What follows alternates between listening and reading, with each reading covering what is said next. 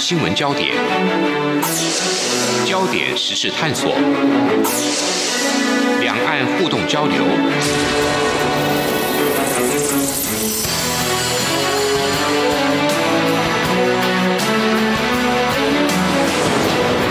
请听黄丽杰制作主持的《两岸 ING》。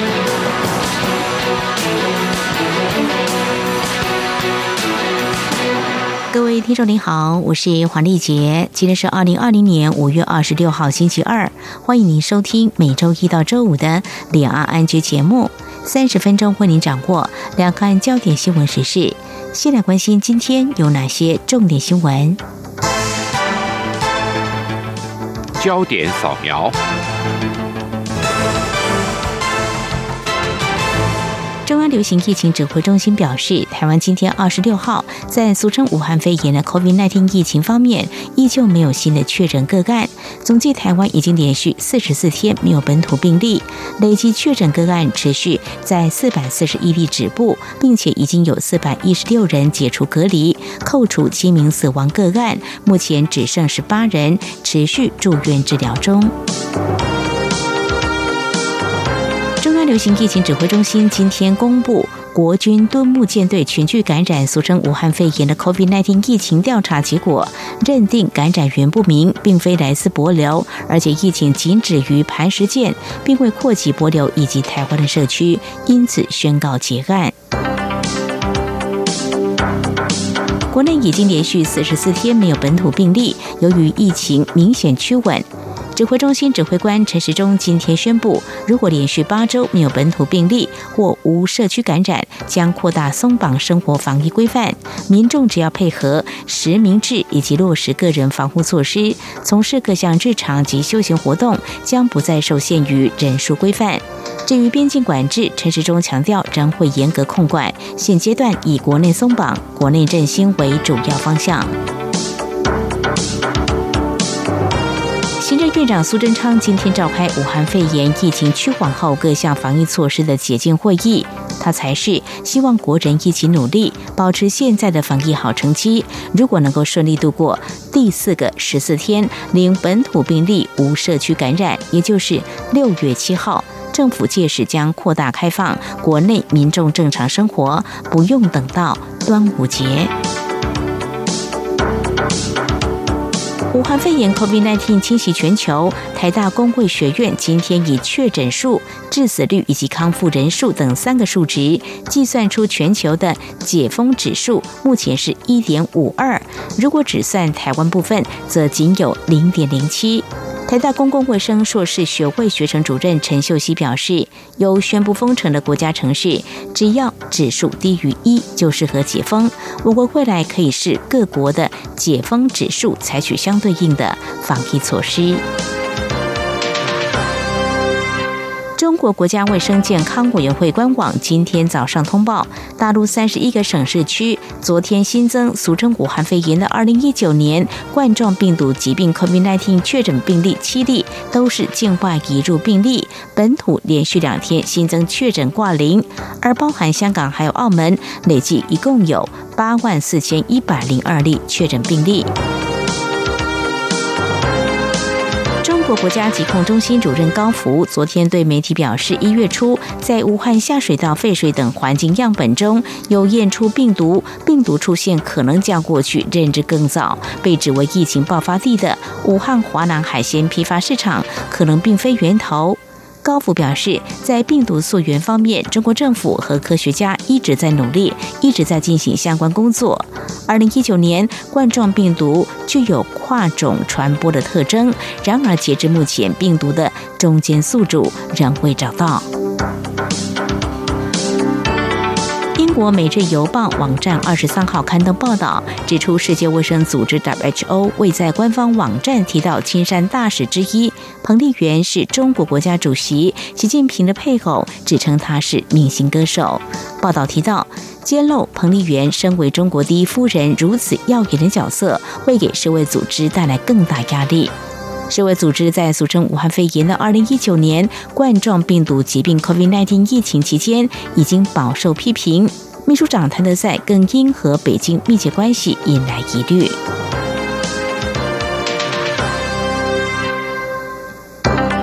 宣布，医疗用口罩将于六月一号起解禁，允许出口。经济部长沈荣金今天和口罩厂商开会之后表示，确定届时政府每日征用八百万片，厂商只要比照定额缴交征用量，超出产量将可自由内外销，而且价格也回归市场机制。沈荣金强调，未来如果政府库存低于一亿片，将会再扩大征用量或与会业者同意。在资金回流、电子股带动之下，台北股市今天盘中大涨超过一百七十五点，创疫情以来反弹波段新高。中长指数上涨一百二十六点，站上年线一万零九百九十六点，指数中场收在一万零九百九十七点二一点，成交值新台币一千八百零七点六六亿元。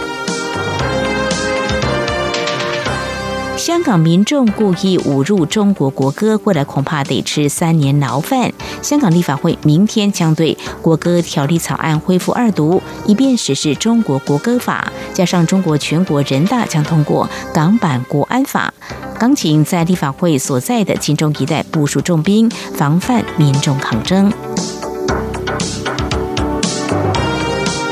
北京当局计划通过港版国安法。蔡英文总统二十四号晚间在脸书贴文表示，香港情势一旦出现变化，将可停止适用港澳条例一部或全部。国民党主席江启臣质疑此举是在选后切割香港，而对此，总统今天回应表示，国民党的讲法是错的，他近日也将会对外完整说明。针对中国正在审议的关于建立健全香港特别行政区、维护国家安全的法律制度和执行机制的决定草案，也就是港版国安法，我外交部发言人欧江安今天在回应媒体询问时表示，外交部高度忧心香港局势，也会密切关注后续发展。他并且指出，中方应该尽速真诚开启社会对话，落实对香港人民的自由民主承诺，才是解决问题的根本之道。欧江刊也引述蔡总统日前在脸书上的文章指出，如果中方推动国安法，就等于是一国一制，其一国两制、港人治港承诺当然就不复存在。香港澳门条例的存废引发讨论。行政院发言人丁仪明今天表示，国安团队和幕僚有针对香港局势进行沙盘推演，演上不同的应应对策，但因为情势还在发展中，将持续关注。他表示，外界对于港澳条例的存废有多种看法，行政团队已经注意到，将会纳入讨论，目前还没有定论。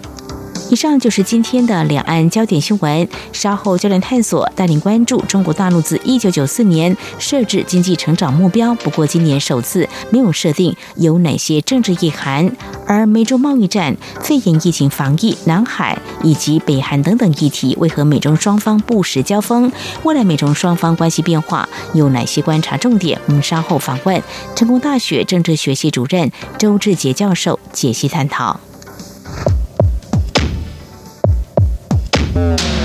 明天的历史就是今天的新闻，掌握两岸焦点新闻，就在《两岸 ING》节目。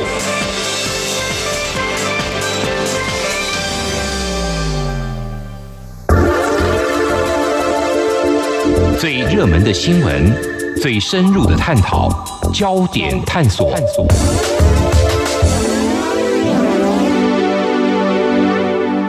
这里是中央广播电台，听众朋友现在所收听的节目是《里昂安居》。中国全国人民代表大会二十二号开议，政府工作报告内容有哪些焦点？另外，面对 COVID-19 疫情冲击的经济发展，包括脱贫工作推动呢，以及在对外关系上又面临哪些挑战呢？我们在今天访问成功大学政治学系主任周志杰教授来观察探讨，非常欢迎周主任，你好。主持人好，各位听友大家好。好，这个全国政协人大两会是重要的这个政治观察焦点。不过，在这个疫情之下举办两会，在今年您观察大概有哪些讯息是我们可以去关注的呢？呃，我觉得在技术上，第一个是因为今年有这个新冠疫情的发生，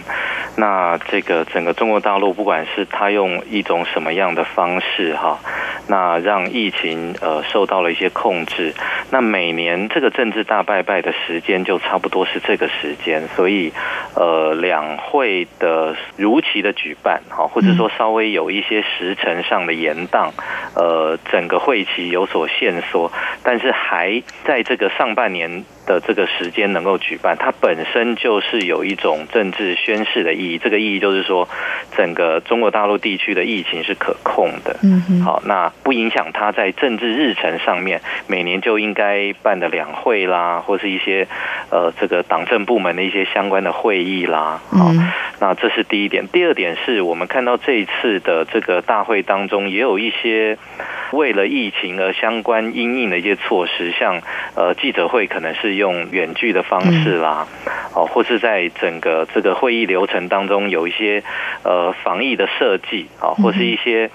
呃有意无意当中可以展现一个呃中国大陆自己在这种远距五 G 好，或是一些这个物联网产业方面的一些。呃，领先的科技啊，或是我已经把它商业化，已经把它普及化的一些科技哈，这我觉得是技术上两个可以值得观察地方。那第三点，我觉得两会的重点每年其实也都还是就是基本上是要呃宣示过去一年整个它中央政府的一个施政的成就，跟展望未来至少是一年到呃四年好或五年的这样的一个施政的一个规划。那很明显，今年也是。对岸的这个所谓全面建成小康社会的一年哈，所以呃这几年一直在讲说要这个打赢三大攻坚战。那我们从这个会议的报告可以看得出来，就是说到目前为止，好这个所谓的三大攻坚战，就是脱贫攻坚、这个污染防治、金融运行，基本上都至少被政府认为是在一个呃有成绩，或者是在一个可控的一个。呃，范围好，那即便有这个新冠的这个呃肺炎的产生，那现在呃，在一个呃初步控制的情况之下，那在三大攻坚战就继续，然后可以推进这个呃复工复产好，但是我们也看到了几个观察点，嗯哼，这是第一次。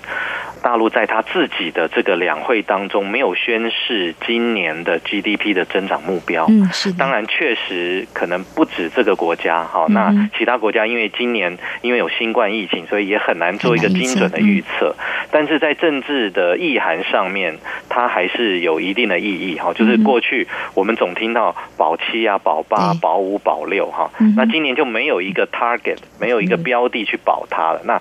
无形当中也让这个政府的所谓的施政，呃，喘了一口气，好，也不会让内外部的市场因为这个魔术的数字差了多少而有一些波动。或是对他自己内部的这个所谓的金融的运行，哈，也不会产生一些预期或是不预期的心态。哈，那这是第三点。第四点，我觉得呃，就是说呃，我们可以看得出来，今年的这个两会提到的这个涉台的部分，其实没有太多的琢磨。嗯，啊，那重点是在这个港版的国安法。那另外一个重点还是在它内部这个后疫情时代的复工复产的所谓的六稳六保。哦，就是主要就是保就业保。民生啊，保市场。那我们也知道，今年全球因为这个新冠的疫情啊，投资、消费、出口，这个中国大陆所仰赖的三个。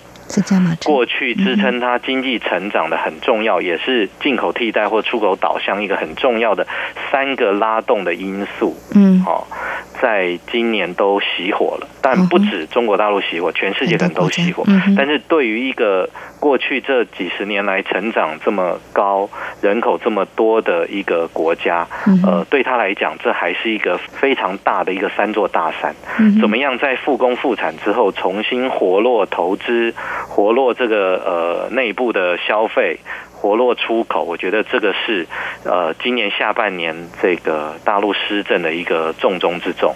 好，非常谢谢周教授您的观察解析。中国大陆今年经济成长受到美洲贸易战还有疫情冲击，可能是雪上加霜的。而且今年又是中国政府提出全面建成小康社会跟完成“十三五”规划的目标年。而在今年的政府工作报告没有提 GDP 的成长目标，重点是放在稳企业、保就业。而未来在发展经济方面，中国大陆可能会面临哪些挑战呢？有哪些隐忧呢？这当中当然还有几个危机哈，我把它称作是三业的危机哈。一业就是失业，哦，就是他要稳就业，其实就是害怕失业。对，我们台湾其实也面临这样一个状况哈，在后疫情时代，像今年的毕业生，嗯，好。那第二个是中小企业，中小企业的缺资金，中小企业在这样这么大的一种呃非商业的因素的影响之下，导致他可能没有办法继续的营商。好，中小企业怎么样的去救助它？中小企业也占了其实是很大的一个未来大陆经济动能推动的一个重要的组成部分，嗯也是就业人口很大的一个吸纳的一个大水库。好，那中小企业怎么样让它恢复？这是一个重要的。第三点还有就是，呃，所谓的产业供应链，哦，三页里面的第三页，产业供应链怎么样不让它在这个锻炼的危机之下，怎么样重新接链？特别是连接到这个。美中关系的紧张，哈，这个美国可能呃，在某种程度，即便美中之间没有办法全部的断裂，但是美国基于这个国家安全跟这次新冠疫情之后，这种非传统安全对国家传统安全所造成的影响，全世界各个国家都在重新评估，这整个全球化的过度强调 cost down，就是成本的降低，呃，这个百分之百的全球的这种所谓的这个呃劳力的分工，而忽视。了所谓的国家的安全，或是百姓的安全，好，那大家会在思维上有一些更正。这个更正就是说，我要两条腿走路，嗯，好，呃，我钱要照赚，我要 cost down 之外，其实有一些我就不再那么强调 cost down。比方说，一些重要的国家安全、防疫的这些产业链，我国内至少要留一两条这样的产业链，在危急的时候，我不需要仰赖其他的国家。出现断链的时候，我不会因为全球化的完全的这种比较优势的分工，而导致我自己本身没有这些重要的产品要用。好，所以我觉得这个稳就业、防失业，好，这个中小企业的这个重新的扶持跟救助，跟这个产业链的重新的接链，这个是呃今年中国大陆面临很重要的一个状况。还有这个地方，呃，所谓的地方财政的问题、三角债的问题，呃，整个金融风险上的问题，就因为经济不好，所以可能有很多呆账、很多贷款或者放款，会造成一些金融流动性的这样的一些陷阱。的状况，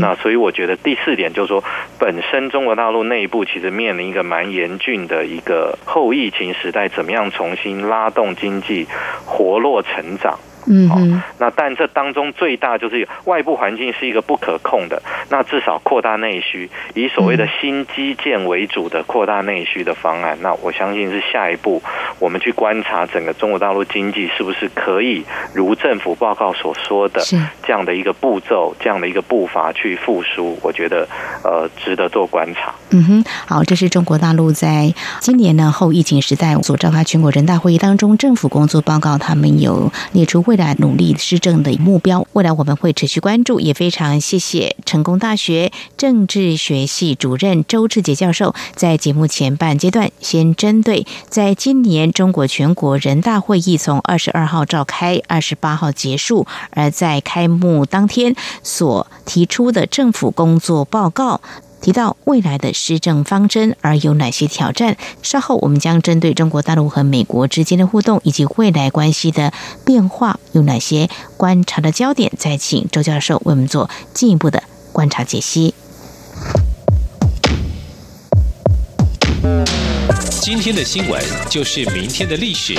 探索两岸间的焦点时事，尽在《两岸 ING》节目。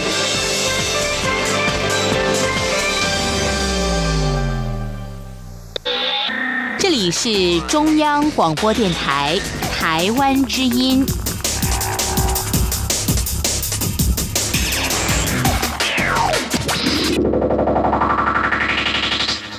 这里是中央广播电台，听众朋友继续收听的节目是《两岸居》。我们节目持续访问成功大学政治学系主任周志杰教授。接下来要关注的焦点就是中国对外关系和美国是否出现交锋。从美国总统川普上任之后呢，美中贸易战一直是外界关注的焦点吧？所谓的科技战是否也影响未来美中关系呢？我觉得我们生在这个时代，哈，跟狄更生讲的一样，这是最好的时代，也是一个最坏的时代。嗯，那我想过去，呃，美国，呃，在这个世纪开始，就是等于是这个二战之后，就是全世界的霸权，哈。那过去这四十年来，我们也看到整个中国大陆的经济的这个成长，特别是在文革之后，在一九七九年之后。从这个建国之初开始的这种政治运动，这种浪漫主义的统治方式，以毛泽东为主，到了呃邓小平时代，这个国家蹉跎了这么多的时间，终于开始做一些务实的建设。那一开始做这样的经济改革就不得了。美国的态度其实非常清楚，就是过去这将近五十年来的时间，就是希望行塑中国大陆的崛起。从一九八零年代开始，一九七八年、一九七九年是大陆开始改革开放，也是美国跟我们中华民国断交、跟中华人民共和国建交的时候。所以很明显，这个断点就可以看得非常清楚，就说，呃，所谓的美中关系的正常化之后，中国大陆。对于说，全世界的第一强权也已经认可我才代表中国，而不是对岸那个中华民国代表中国之后，他可以安心的在一个比较稳固跟友善的外部环境之下，开始自己内部的经济建设。那美国也开始施展他的一种所谓的希望中国的崛起跟经济的发展是以美国希望的方式来进行。好，到了这几年，很明显，中国大陆娴熟了所谓以美国为主的，在二次世界大战之后创设的这种，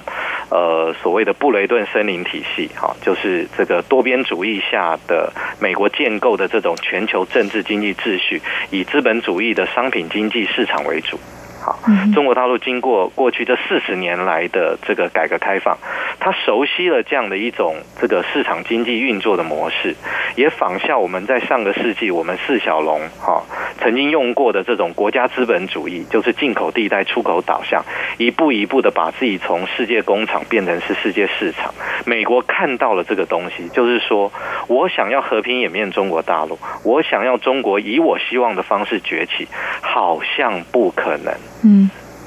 中国以他自己的方式崛起，他可以在经济上崛起，但是他依然维持一党专政的体制，甚至还想输出这样的体制给非西方的国家，让他们有另外一种有别于这个所谓西方民主 民主式这种治理制度的另外一种可遇的模式。嗯，那这对美国来讲。这不是对他霸权的一种威胁，哈，这种威胁还不只是经济实力上的追赶、军事实力上的追赶，还有一个美国作为霸权的最根本的吸引力，就是制度、价值、治理上的优势。嗯，好，所以我想，正好大陆又是习近平执政，呃，美国又是川普执政。嗯，好，川普只是用一个比较赤裸裸的美国西部牛仔的单边的。一种商人唯利是图的这样的一种方式，展现了美国朝野各界对整个从过去四十年来的对华政策是不是出现了战略性的错误的这件事情，用一个比较粗暴的方式展现而已。好，那我想美中关系为什么急转加，就是基于美国的朝野甚至民间，不只是他的政治精英、政经精英，开始重新思考过去这四十年来对华的政策是不是出了问题，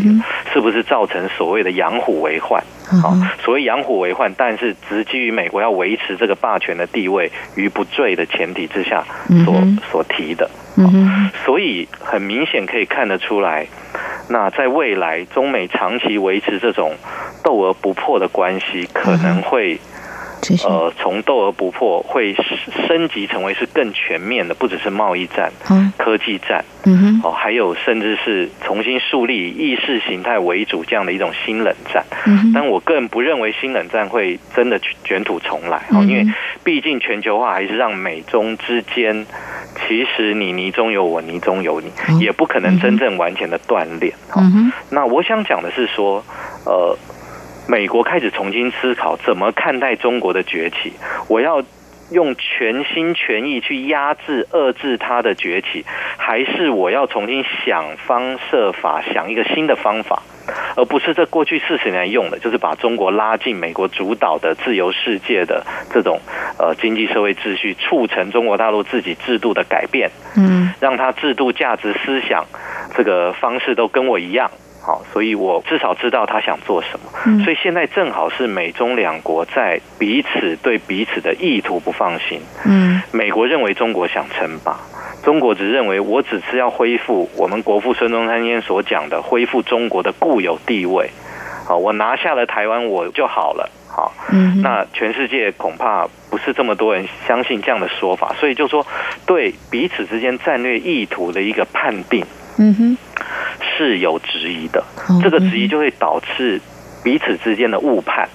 这个误判就会产生误解，所以你做的任何动作，我觉得都是对我是不友善的。这跟两岸关系其实有点类似哈。对，那对北京而言，他会认为美国你总是要撤走我，那就你就是不想让我崛起，我崛起就一定会威胁你的霸权，好像就是从西班牙的霸权转到英国，英国转到美国这样，我们一定会陷入修昔底德陷阱。好，那所以两方现在都还在摸索。至于说在中长期，两个国家能够在全球上能够彼此不满意，但是能接受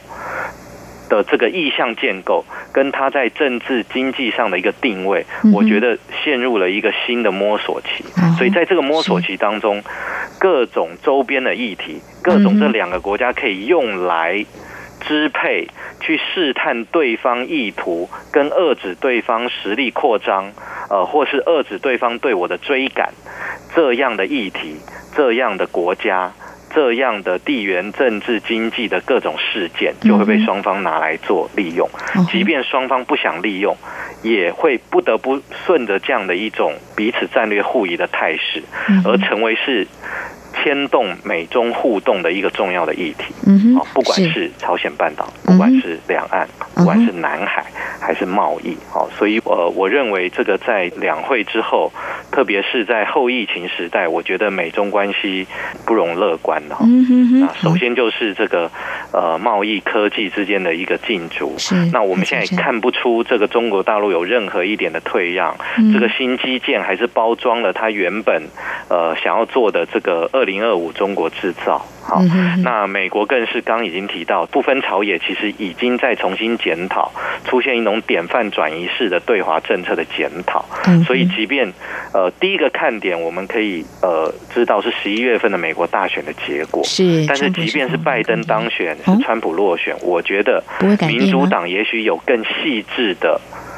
至中的方法，哦，好，可能不会那么张扬。呃，搞不好川普还比较好对付，他嘴巴讲讲很多政策的细腻度不够。嗯，但是如果是民主党，说不定是谋定而后动。哦，所以方向目标应该是不会改变。对，方向跟目标，我觉得已经是重新定锚、重新定位的阶段，而且在短期之内不会有那么快的有结果，因为包括美国的这个跟其他国家关系的一个变化，美国自己国内的政治经济的一个变化，跟美国自己社会变成一个泛政治。之话是两极对立的社会，再加上中国大陆自己本身内部的一些发展，我觉得都会牵动美中怎么看待彼此。那我们周遭的这些国家，我们自己就要有。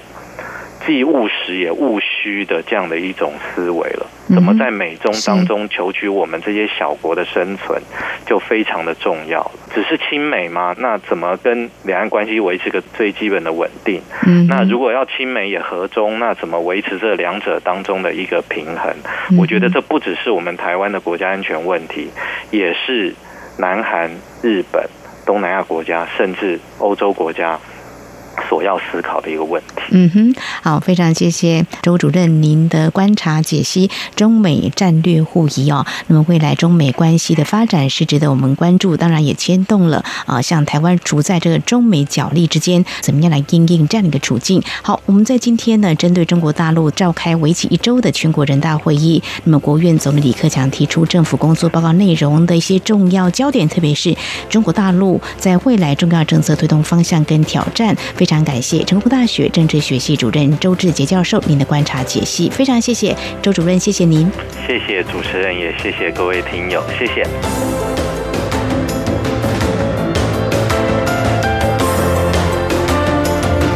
好，以上呢就是今天节目，非常感谢听众朋友您的收听，华丽姐祝福您，我们下次同一时间空中再会。